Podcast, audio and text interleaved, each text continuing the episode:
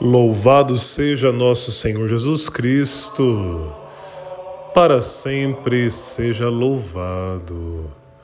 Bom dia, aqui é o Padre Edson e começamos mais uma semana, finzinho do mês de junho, meditando a Palavra de Deus. Este é o nosso momento diário de segunda a sexta-feira, momento Minuto do Evangelho. Hoje, dia 28 de junho a liturgia da igreja nos propõe a meditação do Evangelho de São Mateus, capítulo 8, versículos de 18 a 22. Jesus respondeu: As raposas têm suas tocas e as aves dos céus têm seus ninhos, mas o filho do homem não tem onde reclinar a cabeça. Ele também disse conforme o Evangelho. Segue-me e deixa que os mortos sepultem os seus mortos. Amados irmãos, seguir Jesus é aceitar passar para a outra margem do lago.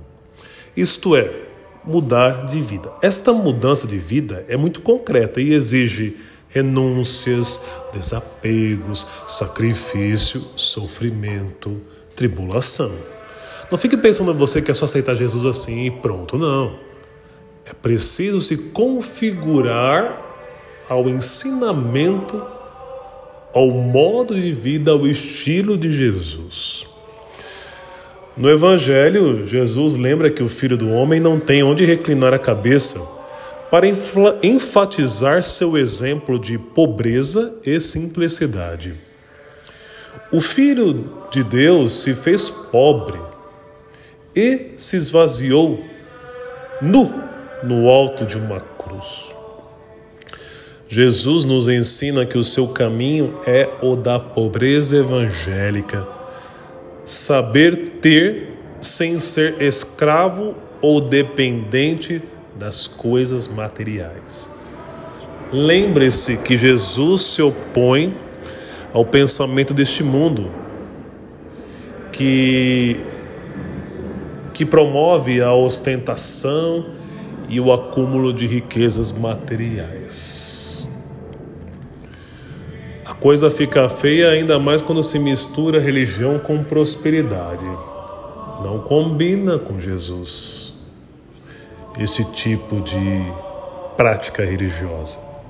Jesus não quer ninguém na pobreza, mas ele não pega, não prega o culto ao dinheiro, muito menos ao acúmulo a ostentação. Jesus disse para deixar que os mortos sepultem os mortos, no sentido que segui-lo é assumir uma nova vida, que não devemos é, estar presos a ninguém. O discípulo deve ter o reino como seu absoluto e sua prioridade.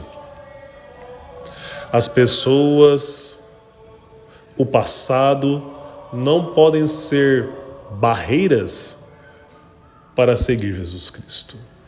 Devemos amá-lo sobre todas as coisas. Deixo aqui algumas perguntas. Sou apegado a alguma coisa? Procuro a simplicidade como estilo de vida? Por qualquer motivo, nós arrumamos desculpas para não seguir os caminhos do Senhor. Qual é a sua desculpa? Para você não rezar, para você não orar, para você não meditar a palavra, para você não cumprir com as suas obrigações perante Deus e a comunidade cristã.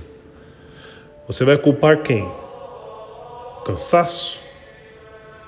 O passeio, as visitas, a limpeza, os filhos, o trabalho, o hobby, o sono? Quem é mais importante para você? Reflita. Que possamos seguir o exemplo de Jesus Cristo, que foi pobre e simples e se doou integralmente por nós no alto de uma cruz. Seremos capazes de fazer o mesmo por Ele?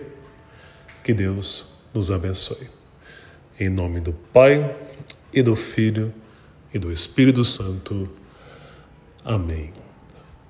Fiquem com Deus. Aqui é o Padre Edson e este é o nosso momento podcast Minuto do Evangelho. Fiquem com Deus.